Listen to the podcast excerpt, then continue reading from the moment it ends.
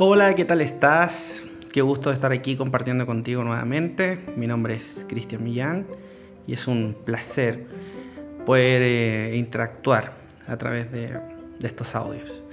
Una de las cosas que me suelen comentar mucho las personas con las que trabajo en mis procesos de orientación emocional dice relación con el miedo. Y en particular con el miedo que les provoca el decir que no Parece que en una sociedad en la que continuamente estamos expuestos a responder que sí o que no, eh, él no tiene una, una mirada muy, muy terrible.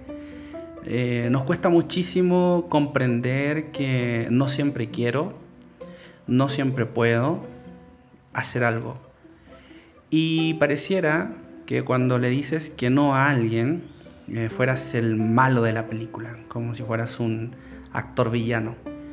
Entonces hoy día la primera reflexión dice relación con ¿desde cuándo comenzaste a tener miedo de decir que no?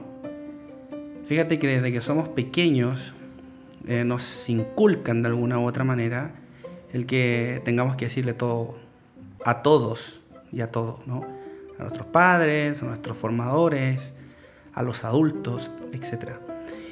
Pero no nos educan para tomar decisiones y para decir que no.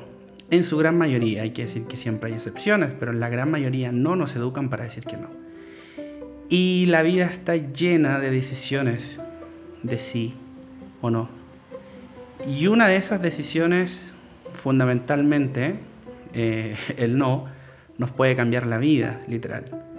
Entonces, hoy día en que nos enfrentamos continuamente a estímulos permanentes de toma de decisiones, es interesante que te preguntes cuántas veces dices que sí cuando realmente quisiste decir que no. ¿Y qué está pasando con eso? Y entonces aquí viene otra cuestión. Más que preguntarnos el por qué estoy diciendo que sí cuando no quiero hacer algo es el para qué. ¿Para qué digo que sí? ¿Para calzar en una sociedad? ¿Para quedar bien con mi pareja? ¿Para que mi madre, mi padre no se sienta mal?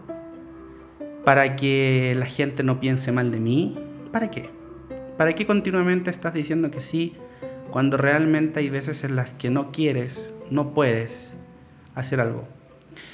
Creo que es un arte el decir que no, aprender a decir que no.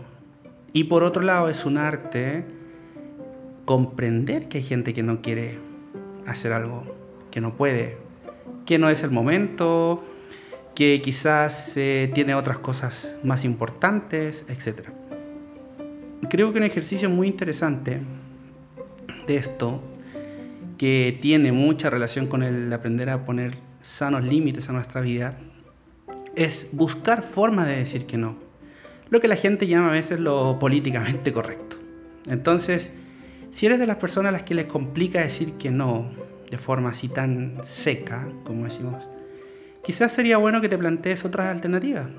Y por ejemplo, una podría ser, ¿sabes qué? Em, de, pronto creo que no soy la persona idónea para esto que me, que me estás preguntando o que me estás pidiendo. O en cuanto pueda, si sabes que después sí puedes ayudarle a esa persona, mira, en cuanto pueda te voy a responder. O en cuanto pueda te voy a llamar. Pero no hagas compromisos que no vas a hacer. O sea, no digas que sí cuando en realidad no lo vas a hacer. ¿no? Eh, otra forma quizás sería, mira, te puedo recomendar a tal persona que te puede ayudar.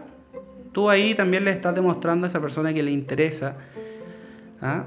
Eh, que tú le des una respuesta te estás diciendo, a mí me interesa tu tema, pero quizás yo no soy la persona que te puede ayudar y quizás sí conozco a alguien. Planteémonos estas cuestiones que son interesantes, creo que va a ser importante y sobre todo en los tiempos donde todo es decisiones. Les dejo un abrazo, un saludo cariñoso, que tengan un maravilloso día. Nos encontramos en una próxima ocasión.